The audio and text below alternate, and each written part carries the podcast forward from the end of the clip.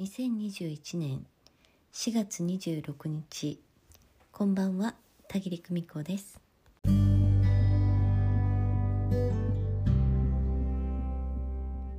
昨日魂学2期日曜チームの第2回講義を行ったんですけれどその中でねちょっと余談としてお伝えしたことがあってそのことを今日はねお話ししてみようというふうに思います。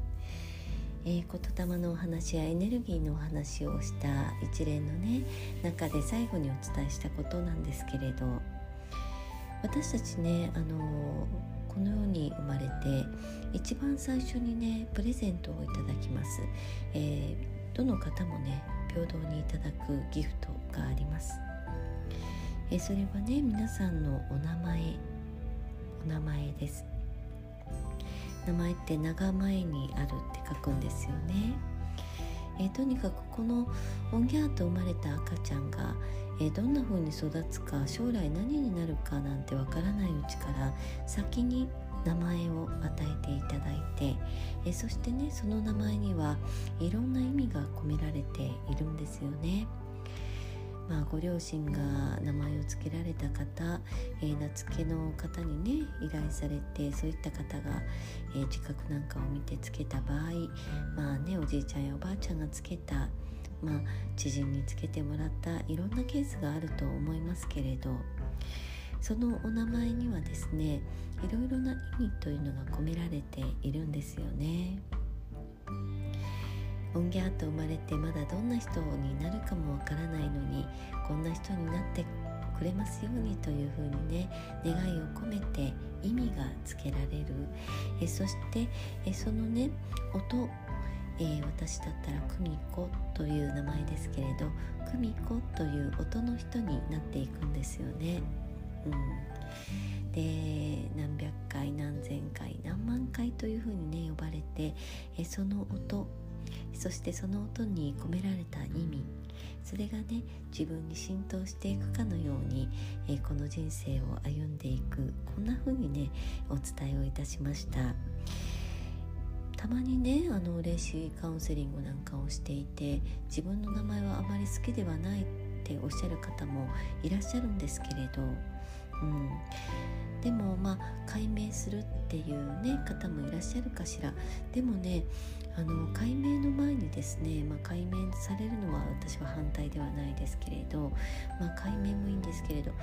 ご自身のねいただいたお名前に自分で意味をえご自身の気に入った意味を、えー、つけてみられたらどうかなというふうに思います。人から何々さんって言われる時にいつもその意味でそういう私を呼んでくれている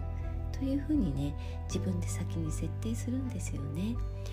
えそして何回も何回もまあ私の場合は久美子さん久美子さんと呼ばれるたびにその意味の人になっていく。うんえ皆さんはね別に何も考えずに呼んでくださったとしても、え自分がつけた意味の人意味の人になっていくまあ、そんな感覚でねいらっしゃったらどうかなというふうに、えー、お伝えをいたしました。うん、名前の名というのはね言霊のことなんですよね。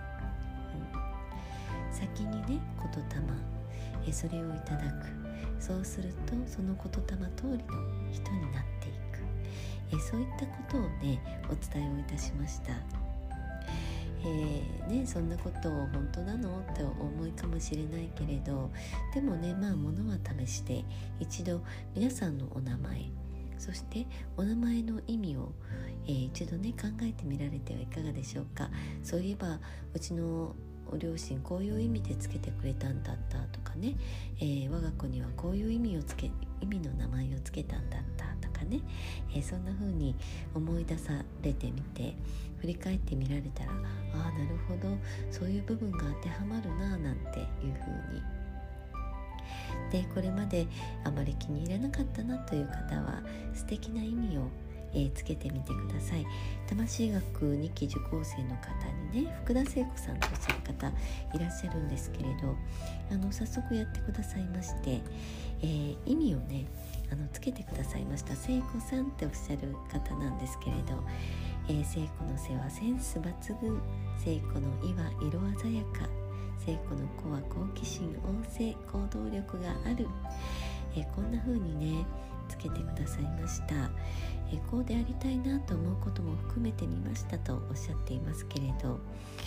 自分でねこういう意味を思いつくということは、えー、実はねあなたはそういう人である。すでにそういう人である。ということなんですよね。えー、このね聖子さんというお名前は明るい調和が生まれいずるところというね、えー、意味合いがあるんだなっていうふうに私は霊視で、えー、考えています、えー、素敵なお名前です。皆さんもねあの一度本当に、えー、お名前のことを考えそしてね、えー、こんな意味だったあんなあんなことに気づいたということがあったらまた公式 LINE の方でね、え一度あのたぎりにメッセージをお寄せください、え今度のインスタライブはねこんなお話もしていこうかななんていうふうに考えています。それでは今日はここまで。今日もご訪問くださってありがとうございました。また明日。おやすみなさい。バイバイ。